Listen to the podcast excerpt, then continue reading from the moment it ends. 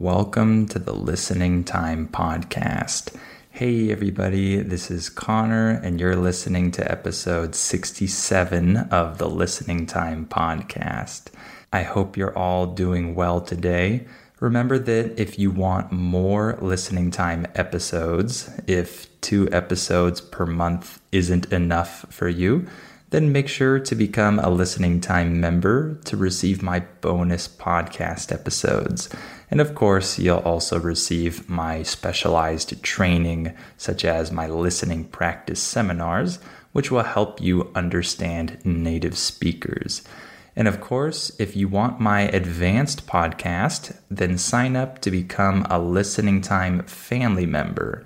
The link is in the episode description below this episode. That's patreon.com slash listening time.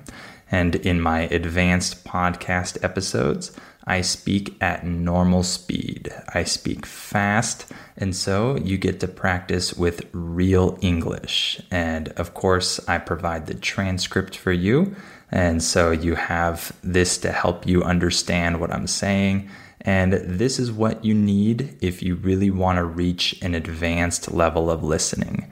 If this podcast is already pretty easy for you to understand, then it's time for you to move on to the advanced podcast where you can practice to become an advanced listener.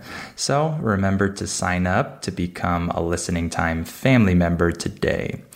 All right, in today's episode, we're going to talk about something very interesting for me. Uh, I've been reading a book recently. I haven't finished yet, but it's a very interesting book and I'd like to talk about it today. The title of the book is The Atoms of Language, and it's written by Mark Baker. So, I want to talk about this today. Uh, I'm going to talk about some of the main points in this book. Uh, this book talks about the structure of human language and how all the languages of the world are both similar and different at the same time. It's a really fascinating subject, in my opinion, and I hope that it's interesting for you as well. Before we start, remember to give this podcast a five star rating and please share this podcast with anyone else who might find it useful. Also, remember that you have the transcript available for this episode. That's in the episode description, so go down and click on that if you need it. All right, let's get started. Are your ears ready?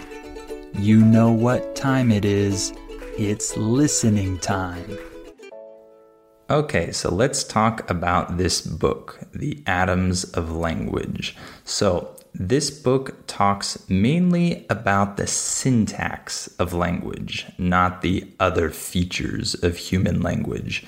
The syntax refers to the arrangement of words and phrases uh, within a language. So, how we place our words, where we place them within our sentences.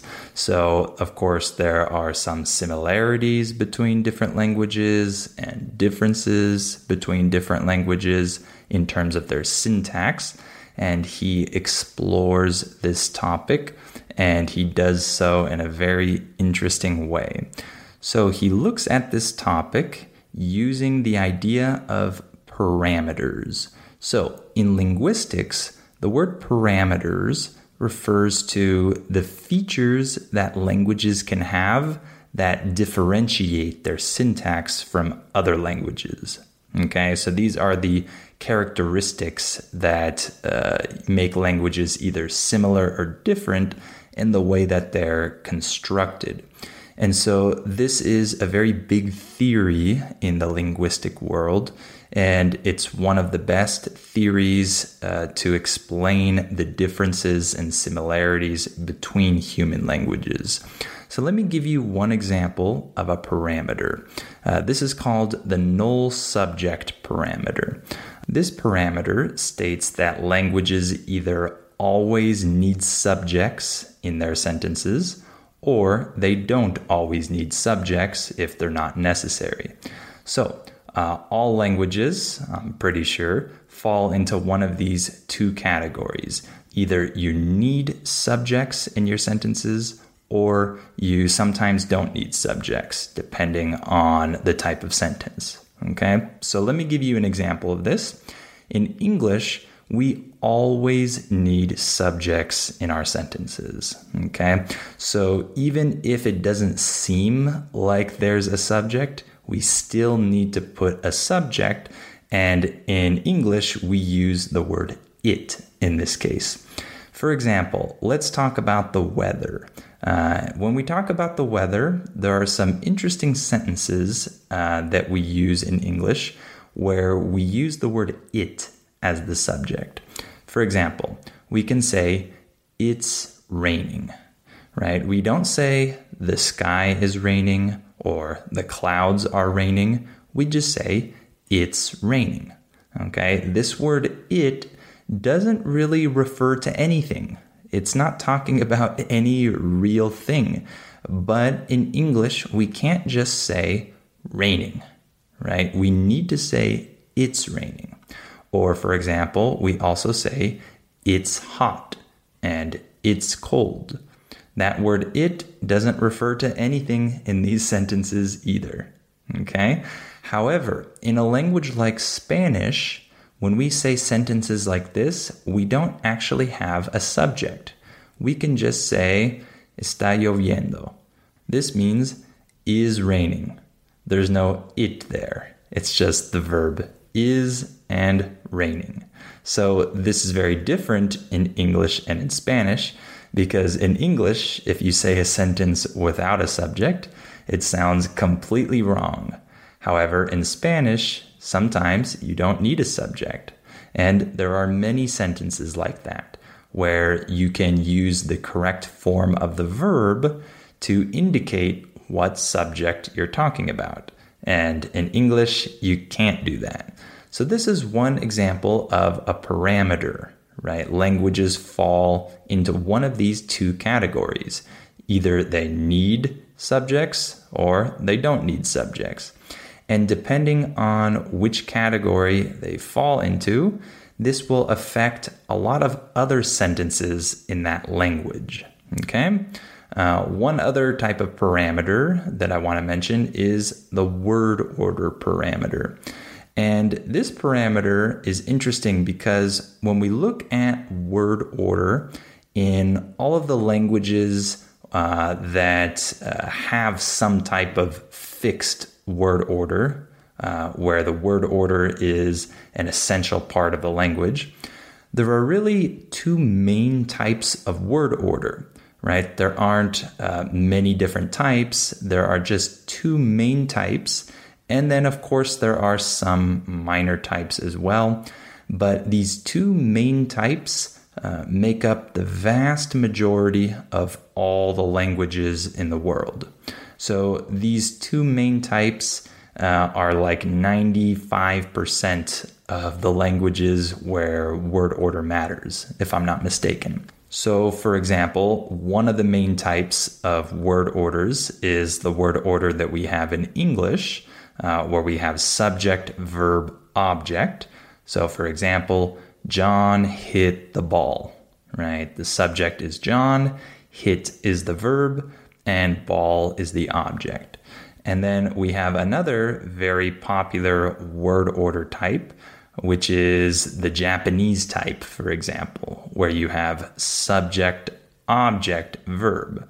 So the object usually comes before the verb in these languages. So these are the two main types of word order.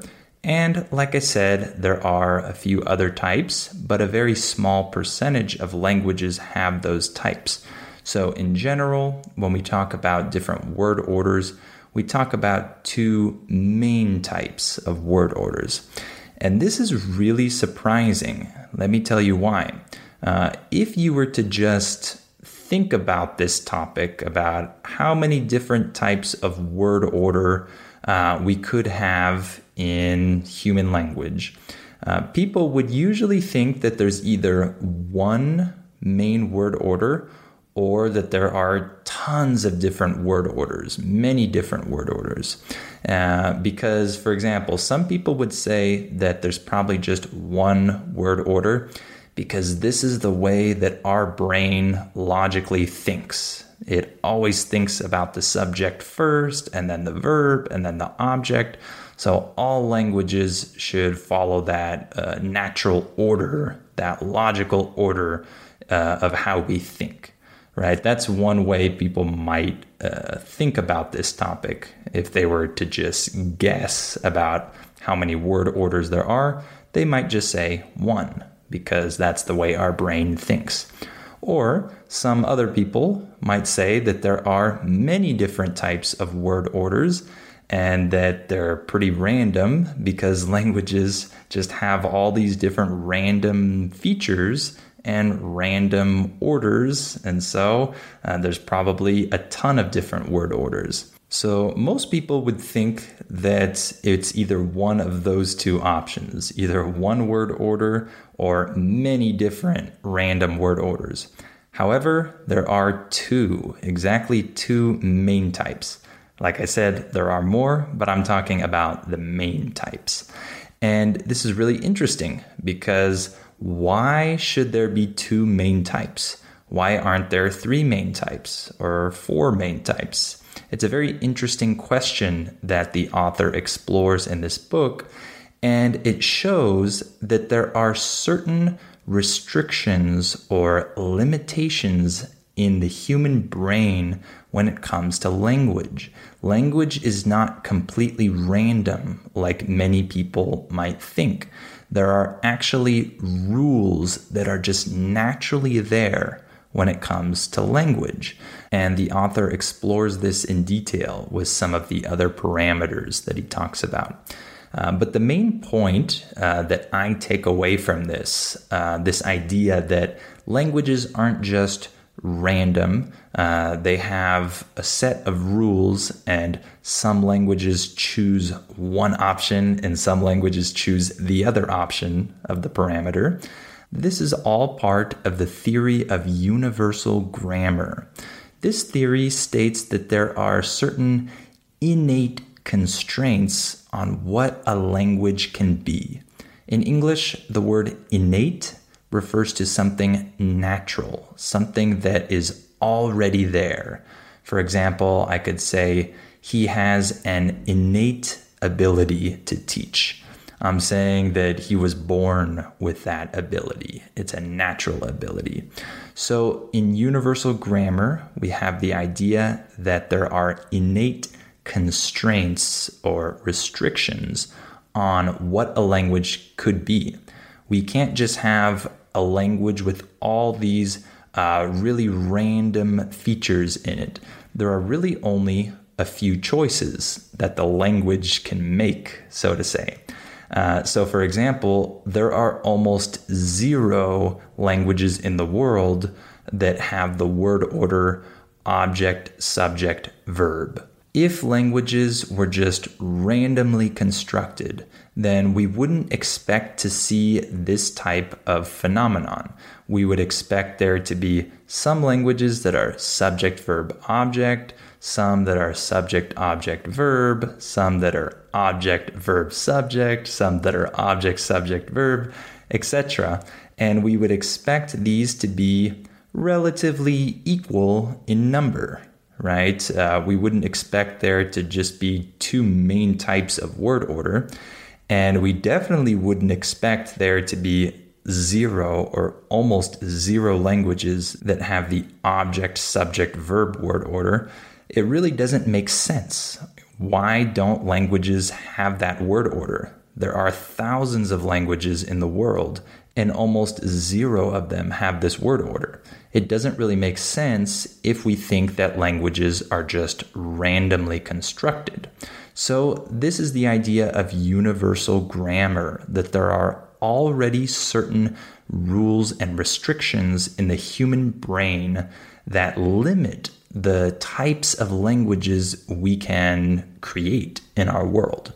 So, this is a really fascinating idea, and I would recommend that you read more about this. If you think this is interesting, you can look up um, articles on universal grammar or read books about this. And uh, what's also interesting about this is that uh, the idea of universal grammar is that language isn't completely determined by our history and our culture and things like that. And this is what most people would assume. They would assume that because of our history and our culture, languages develop in certain ways. Of course, words can be developed in this way, and certain parts of the language can.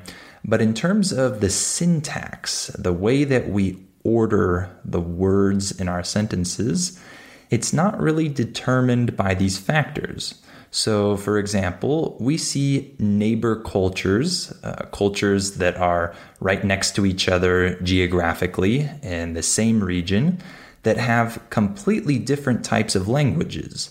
Uh, they have completely different grammar and syntax, even though these cultures have lived next to each other for centuries, for example.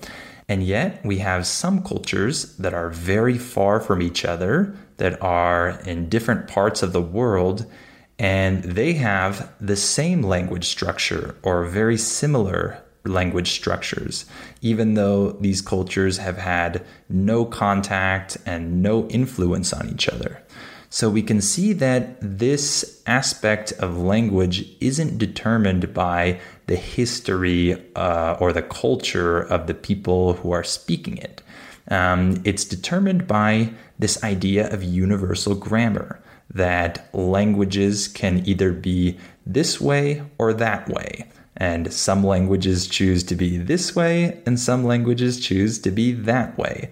Some languages are more like English in their word order, and some languages are more like Japanese in their word order. And this is the vast majority of languages. There aren't just many, many different types of word order uh, among the languages of the world. It's not like that. So, this is the idea of universal grammar. So, some of you might disagree with this, or some of you might uh, not know much about this, but I encourage you to, like I said, read more about this and uh, think about this because it's a very interesting idea to consider. Uh, so, lastly, I just want to talk a little bit about language acquisition and what these ideas uh, have to do with the way we acquire language. So, when we think of how children and adults acquire language, we can see that children definitely have an advantage. I'm sure you've seen this before. Uh, if an adult and their child uh, move to a new country, usually the child learns that language very fast and the adult doesn't. This is a very common scenario. So, why does a child have such a head start when it comes to acquiring a new language. Uh, in English, the word head start refers to when one person gets an advantage and they get to start early or do something early before the other competitor, for example. So children have a head start when it comes to acquiring languages, it seems. So, one idea is that children are exposed to a rule or a couple rules when they're just listening to the new language. And they have this ability to deduce or infer other rules from that first rule, right? So, for example, if they hear the sentence, it's raining, um, after a while, they can understand that in this language, subjects are necessary right? The fact that the word it is there means that subjects are necessary. And this is not something that they consciously think, and it's not something we analyze when we're listening to native speakers talk, but it's something that's in the child's brain and it helps them understand other rules of the language. So if they see in this sentence that the person is saying it, but they're not referring to anything, then the child's brain starts to understand that this is a feature of the language, that the language needs a subject, even if there's no real subject. And so the child starts to understand these rules without even realizing it. And this is something that children have the ability to do that adults can't really do well. Uh, we know this that adults are not as good as children in seeing these patterns and understanding them. So, because children have this ability, they're able to acquire languages much more easily. And so, uh, because of universal grammar, because languages aren't just randomly constructed, but they have a very uh, solid base or a stable framework, so to say, uh, children can very easily detect these patterns and start to understand them more. So it's something that's already in their brain. It's like this we're born with a certain uh, way of speaking language. Regardless of what language we speak, our brain is made to construct language in a certain way, right? There are certain things that we just need to do, we need to construct when we're speaking a language. And there are certain things that are off limits. There are certain combinations or options that we simply can't choose when we're creating a language. And so, because of these limitations, these natural constraints, children can easily uh, use this part of their brain to recognize patterns. So, in summary, language is so incredibly different from other subjects that we learn. And so we shouldn't learn languages the way we learn other subjects like math or physics, for example. Uh, this is my opinion. I don't think that we should approach language like we approach other topics because it works so differently in our brain. I think we should pay more attention to this idea of universal grammar and parameters, and we should think differently about how humans acquire language. All right, why don't we stop there for today? Uh, this might have been a very deep topic for you. It might have been a little hard to understand. That's okay. Uh, you have the transcript available and you can try to listen multiple times to try to understand everything I'm saying. Remember that if you want more content, if you want extra episodes and my listening practice seminars, then become a listening time member and if you want my advanced podcast, then become a Listening Time family member today.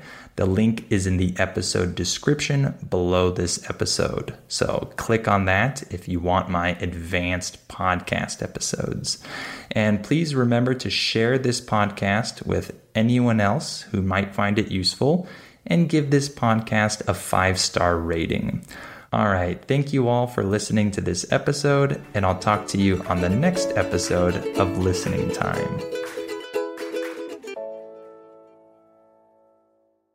Before we continue, let me tell you about our sponsor, Rosetta Stone. As you all know, learning a language is challenging. Well, Rosetta Stone is a great tool that can help you with this challenge so you can improve your English or learn any of the other 25 languages that it offers. Rosetta Stone has helped millions of people learn foreign languages over the last 30 years. The idea behind Rosetta Stone is to provide you with a more natural and intuitive language learning method compared to other types of courses. Instead of focusing on tests, drills, or boring memorization, Rosetta Stone helps you develop your language skills naturally using interesting stories, dialogues, and visuals. In this way, you'll learn the language a little more like a child learns their first language, not just by memorizing things, but through engaging exposure to the language. Rosetta Stone is also convenient to use because of the flexibility of its lessons. They're full of helpful content, but they're also pretty short and you can do them whenever you have the time. This will help you work them into your schedule more easily. And one other cool feature that Rosetta Stone has is its speech recognition tool called TruAccent. It can detect the differences between your pronunciation and a native speaker's pronunciation, so it can give you feedback on how you're pronouncing words and help you improve. As you can see, Rosetta Stone is a language learning tool with a ton of value. Don't put off learning that language. There's no better time than right now to get started. For a very limited time, Listening Time listeners can get Rosetta Stone's lifetime membership for 50% off. That's 50% off unlimited access to 25 language courses for the rest of your life. Redeem your 50% off at rosettastone.com slash listening time today. ¿Quieres regalar más que flores este Día de las Madres? The Home Depot te da una idea. Pasa más tiempo con mamá plantando flores coloridas, con macetas y tierra de primera calidad para realzar su jardín. Así sentirá que es su día todos los días. Llévate tierra para macetas Bigoro por solo $8.97 y crece plantas fuertes y saludables dentro y fuera de casa. Recoge en tienda y sigue cultivando más momentos con mamá en The Home Depot. Haces más, logras más. Más detalles en homedepot.com diagonal delivery.